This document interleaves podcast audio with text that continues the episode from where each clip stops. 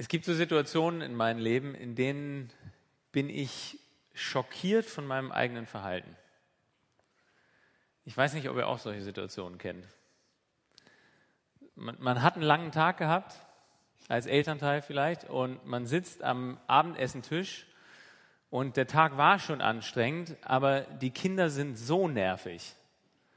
Und sie reden durcheinander und sie werfen Essen und es ist alles echt anstrengend. Und irgend, an irgendeinem Punkt reißt dir einfach der Faden und du sagst, Max, jetzt halt einfach mal die Fresse. Woraufhin Max erst schockiert innehält und dann in Tränen ausbricht und dich für den Rest des Abends nicht mehr sehen möchte. Oder vielleicht so eine Situation, du bist mit deiner besten Freundin zusammen und es ist so richtig so eine enge Zeit mit deiner besten Freundin und ihr tauscht euch aus. Und sie überwindet sich und ist ehrlich mit dir und sagt, weißt du was, das mit meinem Freund, ich weiß nicht, ob das noch so lange hält. Das ist gerade echt schwierig. Ähm, aber ich bin mir noch nicht sicher und bitte erzähl das niemand anderem. Ein paar Tage später bist du dann mit ein paar anderen Freunden zusammen. Und es ist so eine lustige Runde, ihr habt schon ein bisschen was getrunken und das Gespräch kommt auf dieses Paar. Und es wird so, naja, ob die es wohl noch so lange machen. Der einen sagen, ja, ja, die sind doch so ein schönes Paar. Die anderen sagen, nee, ich bin mir nicht sicher. Und du sagst nur, naja, also ich soll ja eigentlich nichts dazu sagen. Aber ich weiß, dass wenigstens von ihrer Seite aus das wahrscheinlich nicht mehr so lange läuft. Und in dem Moment, in dem die Worte deine Lippen verlassen, ist es wie so ein Schlag in deine Magengrube. Und du merkst so, oh Mann, was habe ich gerade gemacht? Das ist meine beste Freundin. Und es gibt so Situationen, da verhalten wir uns so schlecht, dass wir echt schockiert und überrascht sind davon, was ja eigentlich schlechte Theologie ist, was ja eigentlich schlechter Glaube ist, weil unser Glaube sagt ja, dass wir alle sowohl gut als auch vollkommen kaputt sind, gleichzeitig, beides gemischt. Aber es gibt diese Situationen und so eine Situation ist der Ausgangspunkt hier im Psalm 130. Es geht damit los, dass dieser Dichter beschreibt, wie er aus der Tiefe seines Lebens zu Gott ruft. Also aus den Tiefen, das ist ein Bild wie, wie ein Mann beim Ertrinken, aus den Tiefen des Wassers. Und für die Hebräer stand dieses aufgewühlte Meer, das Wasser, war so ein Bild für, für die Chaosmächte, für dieses Chaotische, was eigentlich die ganze Zeit davor steht, unser Leben und unsere Welt wieder kaputt zu machen. Und in so Situationen fühlt man sich so. Man ist so überwältigt von dem, was alles schiefgehen könnte. Man denkt darüber nach, oh Mann, was bedeutet das jetzt für meine Freundin? So, was bedeutet das für Ihre Beziehung? Kann man das noch irgendwie da zurechtbiegen? Was bedeutet das für meine Beziehung zu meiner Freundin? Die wird mir nie wieder was anvertrauen, nie wieder. So, dieser eine Satz, hätte ich mir das nicht sparen können. Meine Freundschaft endet. Ihre Beziehung, die vielleicht noch eine Chance gehabt hätte, endet vielleicht auch dadurch. Wie komme ich denn da jetzt raus? Und wir sind so wir schämen uns auch für das, was wir gemacht haben. Und es ist wirklich wie so Wassermassen, die über uns kommen. Und mit diesem Ausgangspunkt fängt dieser Psalm an, dass er sagt, aus diesen Tiefen von Wassermassen meiner Sünde, meines Fehlverhaltens, rufe ich jetzt zu dir, Gott. Und das ist was ganz Besonderes hier in unserer Zeit, dass es eben nicht nur ist, dass dieser Dichter sich Gedanken macht über die Beziehungen zu seinen Mitmenschen, sozusagen die horizontale Ebene, sondern dass er dieses ganze Problem auch auf einer vertikalen Ebene versteht, in der Beziehung zu Gott. Es ist nicht nur, dass ich gegenüber meiner Freundin was verbockt habe, gegenüber meinem Kind, sondern das, was ich angerichtet habe, ist tatsächlich auch eine ganz reale Schuld gegenüber Gott. Vielleicht noch eine dritte Situation. Du hattest einen richtig schönen Abend mit deiner Frau. Ihr seid essen gegangen, ihr konntet euch endlich mal wieder richtig unterhalten und äh, hatte mal wieder richtig gute Zeit zusammen. Und ihr kommt nach Hause noch ganz verliebt, ähm, deine Frau ist aber mega müde, sie muss morgen arbeiten. Und dann sagst du, ey, geh schon mal vor ins Bett, ich guck noch mal, geh noch mal am PC, guck noch mal ein bisschen Sportergebnisse und so. Und dann guckst du Sportergebnisse und surfst so ein bisschen weiter und landest auch auf Seiten, auf denen du eigentlich nicht landen wolltest. Pop-up Crazy Asian, Asian Bitches oder irgendwas und du klickst drauf. Wie konnte das passieren? Ich liebe doch meine Frau. So, wie, wie soll ich ihr das erzählen, dass ich an dem Abend, wo wir nach langer Zeit mal wieder ein schönes Date haben, dann ins Internet gegangen bin, um mir Pornos anzugucken? Aus den Tiefen schreie ich zu dir, Herr. Solche Situationen sind wie Wassermassen, die uns ertränken. Und der erste Schritt in so einer Situation, auf diesem Weg, durch den dieser Psalm, dieses Gedicht uns nimmt, ist eben anzuerkennen, wart mal, das ist nicht nur ein Problem zwischen mir und meiner Frau, das ist nicht nur ein Problem zwischen mir und irgendwelchen Frauen, die ausgenutzt werden und missbraucht werden, damit ich mir hier solche Videos angucken kann, sondern das ist auch ein Problem zu Gott. Ich habe vor kurzem einen Vortrag gehört, da hat jemand ähm, über Nietzsche gesprochen und meinte so, Nietzsche hatte schon ziemlich früh verstanden, dass wenn wir Gott abgeschafft haben, wir die Sünde noch nicht losgeworden sind. Und ich glaube, es ist vielmehr andersrum. Wir werden die Sünde nicht los, wenn wir nicht verstehen, dass das, was wir falsch machen und was uns so überwältigt, auch immer eine Gottesdimension hat. Und der Dichter sagt das hier sehr konkret. Er sagt, Gott, wenn du an Sünden festhalten würdest, wer könnte dann bestehen? So, wenn du da an diesem Abend vor deinem PC sitzt, den du gerade ausgemacht hast, so und dich diese, diese ganze Last überwältigt, so dann ist ein erster Schritt raus, ehrlich zu sein und zu sagen, Gott, wenn du mich jetzt dafür zur Rechenschaft ziehen würdest, wenn du an dem festhalten würdest, was ich gerade gemacht habe, dann hätte ich keine Chance. Wir fangen ja dann an mit allen möglichen Ausflüchten und Gedanken und Überlegungen, wie wir uns jetzt retten können. Aber wie der Dichter ist der erste Schritt, dass wir sagen, nee, es gibt einen Gott und wenn er an dieser Schuld festhalten würde, dann hätte ich keine Chance. Aber genau, da bleibt dieses Lied nicht stehen, sondern es geht weiter mit einem Aber. Aber bei dir gibt es Vergebung. Das Aber ist so ein entscheidendes Wort in der Bibel. So, wenn Gott festhalten würde, aber bei dir gibt es Vergebung. Und das ist dann der nächste Schritt, den wir auch in so einer Reise gehen müssen, wenn wir mit, unser, mit unserem Versagen umgehen, dass wir zu diesem Aber hinkommen und uns an dieses Aber Gottes erinnern. Und da kommen wir eben nur hin, wenn wir zuerst zugestehen, es gibt einen Gott, der auch was damit zu tun hat. Und wenn er daran festhalten würde, dann hätte ich ein richtiges Problem. Und Gott möchte aber nicht, dass wir bei dieser Erkenntnis stehen bleiben, sondern bei Gott gibt es Vergebung, damit wir ihm in Ehrfurcht begegnen. Und ich finde, dieses Bild ist, äh, ist ein unglaublich schönes Bild für diese Vergebung, dass einfach was schief läuft in der Beziehung und man sich danach wieder in den Arm nimmt und wieder aufeinander zugeht und die Vergebung ist hergestellt, äh, die Beziehung ist hergestellt. Vergebung ist nicht, dass wir sagen, so, hier Gott ist meine Schuld, ich habe Schiss, dass du mir jetzt irgendwas tust. Hier Gott ist meine Schuld, bitte beseitige alle Konsequenzen, so dass ich dann wieder meinen Weg ohne dich gehen kann. Sondern Vergebung hängt in unserem Glauben immer damit zusammen, dass wir uns neu auf Gott ausrichten.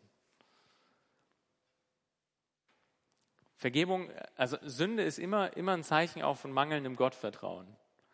So, sei es, dass ich, dass ich unzufrieden bin, dass Ruhe am Abendessentisch ist und ich jetzt mehr auf mich vertraue und sage, auch wenn ich mich falsch verhalten muss, ich werde mir diese Ruhe besorgen. Weil Gott meint es anscheinend nicht so gut mit mir. So, und ich vertraue nicht Gott äh, in dieser Situation mit der Freundin, dass ich genügend Status in meinem Freundeskreis habe. Nee, ich möchte es in, der, in die eigene Hand nehmen und gebe Geheimnisse preis, damit ich in dieser einen Situation ein bisschen Macht habe. Und Vergebung bedeutet dann immer, zu Gott zurückzukehren und zu sagen, neu zu sagen, Gott, ich möchte mit dir leben. Ich möchte dir vertrauen. Ich brauche Vergebung, aber Vergebung ist vor allem die Möglichkeit, in diese Beziehung mit Gott zurückzukommen, wo wir ihm vertrauen und wo wir von ihm unser Leben bestimmen lassen.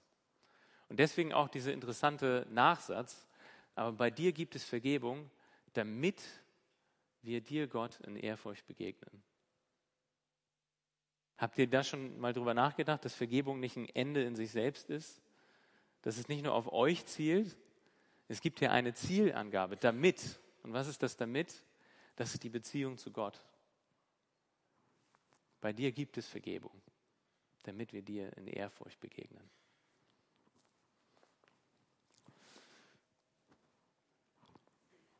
Und dann geht es hier weiter in, diesen, in diesem Psalm und der Dichter beschreibt jetzt wie er, wie er diesen Blick auf Gott richtet und wie er die Vergebung wirklich auch nur von Gott erwartet. Also Nachtwache, was hier beschrieben wird, ist ja ein bisschen fremdes Bild, Bild für uns. Die wenigsten, außer wir arbeiten im Sicherheitsdienst, werden nachts wach sein und irgendwas bewachen. Ähm, aber in der damaligen Zeit war das ein vertrautes Bild. Wenn du in einer Siedlung gewohnt hast oder in einer Stadt mit Mauern, dann war es klar, dass es immer Leute gibt, die außen rumstehen und den Ort vor Angreifern bewachen, damit in der Nacht nicht irgendwelche Räuber oder irgendwelche feindlichen äh, Stämme oder irgendwelche Leute kommen. Deswegen gab es immer Wächter auf der Mauer. Aber die Nacht war für die Wächter die unangenehmste Zeit, weil in der Nacht kannst du ganz wenig sehen. Wenn es irgendeinen Angriff gibt, dann ist die Nacht die beste Zeit, weil da können die Leute sich anschleichen und dich überraschen, ohne dass du siehst. Und deswegen warten sie auf den Morgen, wo sie wieder sehen können und wo es alles wieder leichter wird. Oder nochmal ein bisschen banaler gesprochen, die wussten auch, dass meistens morgens ihre Schicht geendet hat. Das heißt, sie warten auf Schichtende. Sie stehen schon da und freuen sich darüber, wenn es am Horizont heller wird, weil sie wissen, okay, dann können wir noch ein paar Stunden wieder sehen, das ist nicht mehr ganz so stressig. Und vor allem, wenn die Sonne dann da ist, dann kommt die Ablösung. Und wir können nach Hause gehen und auch ein bisschen schlafen. Und jetzt sagt dieser Dichter hier, in dieser Situation, so ist mein, mein mich auf Gott ausrichten, so wie ein Wächter, der nachts auf den Morgen wartet. So sehr ist all mein Inneres darauf ausgerichtet, dass ich sage, Gott, ich brauche jetzt deine Vergebung. Du musst mir aus dieser Situation raushelfen. Und ein aktueller Vergleich, man könnte vielleicht sagen, äh, mein Innerstes ist so ausgerichtet auf dich, Gott, wie Kinder auf Weihnachten. Also ihr, ihr, kennt das in der Weihnachtszeit, in der Adventszeit, wenn ihr, wenn ihr an eure eigene Kindheit denkt oder wenn ihr an Kinder in eurem Umfeld denkt. So immer die Frage, wann ist denn Weihnachten? Wann ist denn Weihnachten? Und jeden Tag denken sie daran, Adventskalender, Türchen auf. Und sie sind so fokussiert, jeden Tag neu richten sie sich darauf, dass sie sagen, so, wann ist Weihnachten? Dieser Fokus. Und jetzt sagt dieser Dichter hier, auf genau die Art und Weise bin ich auf Gott fokussiert.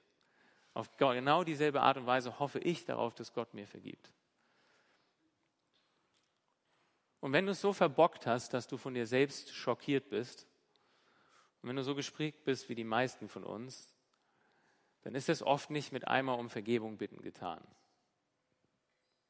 So, vielleicht redest du mit deiner Frau, aber das, was du verbockt hast, das drückt dich noch echt nieder. Und du gehst am nächsten Tag wieder zur Arbeit, aber du bist nicht so gut drauf, selbst wenn deine Frau dir Vergebung ausgesprochen hat, was dich einfach noch belastet.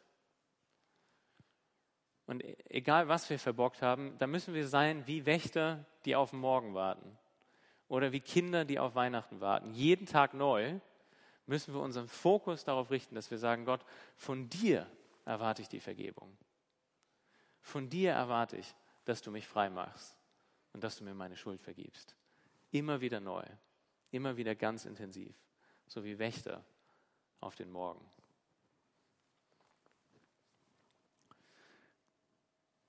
Und bei dieser persönlichen Sache bleibt dieser Dichter da nicht stehen, sondern er erlebt für sich, dass er merkt, so, okay, wirklich, wenn ich Gott meine Schuld bringe, wenn ich Gott diese Sachen bringe, die wie Wasser über mir einbrechen, von denen nur er mich freimachen kann, dann erlebe ich, dass Gott wirklich diese Last von meinem Herzen und von meinen Schultern nimmt. Und deswegen lädt er dann andere dazu ein und sagt jetzt zu allen Leuten da, Israel, hoffe auf den Herrn. Denn beim Herrn gibt es Liebe. Bei ihm gibt es Freiheit in Fülle. Und er wird Israel von all seinen Sünden befreien. Dieses Wort Liebe, was da steht, ist ein ganz wichtiges Wort im Alten Testament. Im Hebräischen heißt das Wort Chesed. Und Liebe, das Wort kann man übersetzen mit Güte, Treue, Liebe. Oft wird es auch übersetzt mit Bundestreue, weil dieses Wort Liebe beschreibt, dass Gott ein Gott ist, der seine Leute nicht loslässt. Dass auch wenn sein ganzes Volk Israel damals ins Exil gegangen ist, weil sie es immer und immer wieder verbockt haben und überhaupt keine Lust hatten, nochmal zu Gott zu kommen und um Vergebung zu bitten, dass selbst dann seine Liebe an seinem Volk festhält, weil er eine Abmachung mit ihnen geschlossen hat, dass er gesagt hat, ihr seid mein Volk und ich stehe zu euch. Oder auch Gottes Liebe, die so groß ist, dass er sagt, auch wenn hier eine Welt ist, die so wenig Interesse an mir hat und die nichts von mir wissen will, so ist es doch eine Welt, für die ich einen Plan habe, an der ich festhalte, von der ich nicht loslasse. Das ist Gottes Liebe. Und bei Gott gibt es Liebe in Massen. Also ich weiß nicht, womit ihr heute Morgen hier sitzt. Ich weiß nicht, was ihr letzte Woche verbockt habt. Ich weiß nicht, was die Sachen sind, die bei den Beispielen bei euch an die Oberfläche gekommen sind und euch so ein bisschen den Hals zusammengeschnürt haben. Aber ich kann euch sagen, bei Gott gibt es Liebe. Er hält immer noch an euch fest. Er steht immer noch da mit offenen Armen für euch. Er hat euch nicht vollkommen abgelehnt. Ihr habt es nicht übertrieben, sodass es keine Chance mehr gibt. Bei Gott gibt es Liebe. Und bei ihm gibt es Freiheit in Fülle. Das Wort, was hier in der Übersetzung mit Freiheit äh, übersetzt ist, ähm, da steht auch im Hebräischen eigentlich ein anderes Wort, nämlich Lösegeld. Das ist hier ein bisschen komisch. Bei Gott gibt es genügend Lösegeld und er wird das Lösegeld für Israel befreien, steht da, äh, bezahlen, steht da im Original. Der Dichter benutzt hier ein Bild, das ihm auch aus seiner damaligen Zeit ganz vertraut ist. In der damaligen Zeit war eine ganz wichtige Rolle die Rolle des Erlösers. Und der Erlöser war keine religiöse Figur, sondern der Erlöser war jemand in der Familie. Wenn jemand im alten Israel ähm, in wirtschaftliche Not gekommen ist, sodass er das Land, das er geerbt hatte, verkaufen musste an jemand anderen, vielleicht auch an jemanden, der überhaupt nicht aus seiner Großfamilie oder aus seinem Stamm stammte, ähm, dann war das für ihn ein wirtschaftliches Problem. Es war aber auch vor allem ein gesellschaftliches Problem, dass er damit kaum noch eine Stellung hatte in der Gesellschaft. Oder wenn jemand, ob selbst verschuldet oder nicht, so arm wurde, dass er gesagt hat, okay, wenn ich meine Familie ernähren will, dann muss ich wenigstens mich als Sklaven an jemanden verkaufen, sodass meine Familie noch genug zu essen bekommt. Also wenn jemand in, in diese Unfreiheit gekommen ist oder in, auch in diese gesellschaftlichen Probleme, dann braucht es einen Erlöser. Und der Erlöser war ein männliches Familienmitglied, entweder aus der engeren Familie oder aus der weiteren Verwandtschaft, ähm, der einerseits genügend Geld hatte, der andererseits natürlich aber auch gut bei den anderen Verwandten gesammelt hat, wie das auch heute in vielen Kulturen noch so üblich ist. Ähm, und der dann hingegangen ist zu zum Beispiel denjenigen, der so ein Feld gekauft hat und gesagt hat, guck mal hier, ich habe jetzt dieses Lösegeld, das zahle ich dir, dafür gibst du das Land an unsere Familie zurück. Und die Leute waren damals auch verpflichtet, das Land zurückzugeben, wenn dieser Erlöser mit dem Geld gekommen ist. Oder genauso ist er zu einem Verwandten gegangen und hat gesagt, so, okay, ich habe jetzt genügend Lösegeld gesammelt, das wir bezahlen, damit du aus der Sklaverei befreit werden kannst. Und jetzt benutzt dieser Dichter dieses Konzept des Lösegeldzahlens für die Beziehung mit Gott. Und er, die, er sagt, genauso wie ein Stück Land oder ein Sklave wieder freigekauft werden muss, damit es ihm wieder gut geht und damit er auch in seinen Beziehungen zu anderen wieder gut dasteht.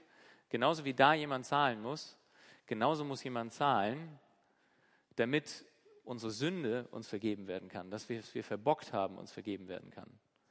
Damit unsere Scham beglichen wird, damit unsere Scham weggenommen wird, damit unsere Beziehungen wiederhergestellt werden können. Dafür muss was bezahlt werden. Und jetzt sagt der Dichter, okay, und wenn was bezahlt werden muss, Leute, bei Gott gibt es Lösegeld in Hülle und Fülle. Also wenn ihr fragt, ob wir irgendjemanden auftreiben können, der euch von dieser Last befreien kann, kein Problem. Bei Gott gibt es Lösegeld in Hülle und Fülle. Und er wird alles bezahlen, was nötig ist, damit Israel von dem, was sie verbockt haben, von ihrer Sünde, wieder frei werden können. Der Dichter damals hat beim Lösegeld vielleicht an die Tieropfer gedacht, die er in Jerusalem gebracht hat, als er zum Tempel hochgegangen ist. Wir wissen heute, dass das wirkliche Lösegeld für Israel anders aussieht.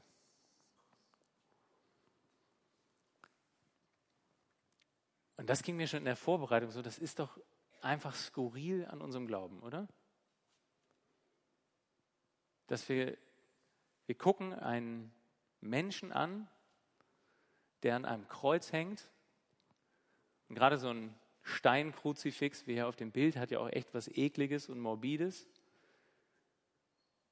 Und das ist jetzt der Grund, warum wir Freiheit haben. Das ist das Lösegeld, was bezahlt ist, damit wir wieder frei werden können. Aber das ist das, was wir glauben als Christen. Dass Gott als Mensch zu uns kommt, als jüdischer Prophet und Lehrer vor 2000 Jahren unter uns Menschen gelebt hat und dass er dann diesen ekligen Tod eines Verbrechers gestorben ist und dass auf geheimnisvolle Weise Gott dadurch selber das Lösegeld bezahlt hat. Das auf eine Art und Weise, die ich immer noch nicht fassen kann, dieser tote Körper am Kreuz, das ist, was uns frei macht von unserer Schuld. Also dieses andere Bild, wenn, wenn wir an Freiheit denken, das ist doch einfach intuitiver, oder? Und positiver Freiheit, yeah, Haare im Wind und so. Und das Geheimnis des christlichen Glaubens ist, dass Haare im Wind nicht so toll sind wie das. Dass wahre Freiheit dadurch kommt, was Jesus getan hat. Dass wahre Freiheit dadurch kommt, dass er mit seinem eigenen Leben das Lösegeld für uns geworden ist. Und auch wenn es vielleicht nicht so intuitiv bei euch andockt wie Haare im Wind, ich kann euch sagen, egal was ihr verbockt habt, es gibt genügend Lösegeld. So, Gottes Bank ist voll durch das, was Jesus getan hat. Und sie ist nicht nur theoretisch voll. Für jeden, der auf Gott zugeht und sagt, Gott macht mich frei von dem, was ich verbockt habe, den wird Gott durch das, was Jesus getan hat, von seinen Sünden befreien.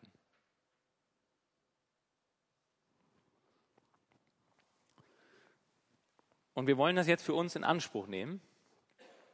Und wir machen das auf eine Art und Weise, die ich in der Paulusgemeinde noch nicht erlebt habe, die es vielleicht bestimmt schon mal gab. Wir wollen ein gemeinsames Sündenbekenntnis sprechen. Und ich lade euch ein, dazu aufzustehen.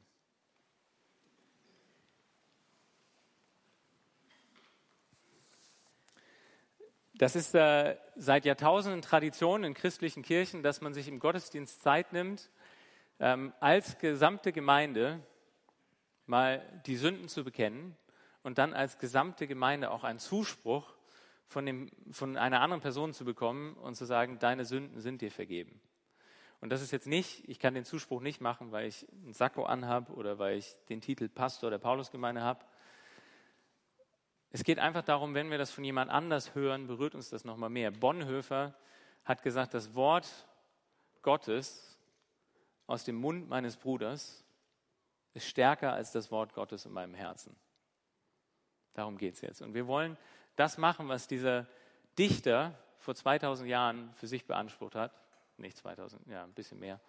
Ähm, und wir wollen einfach Gottes Vergebung ganz praktisch für uns jetzt in Anspruch nehmen. Und das läuft wie bei einer Hochzeit. Ich sage alles und an einer Stelle frage ich euch, ob ihr damit zustimmen könnt. Okay?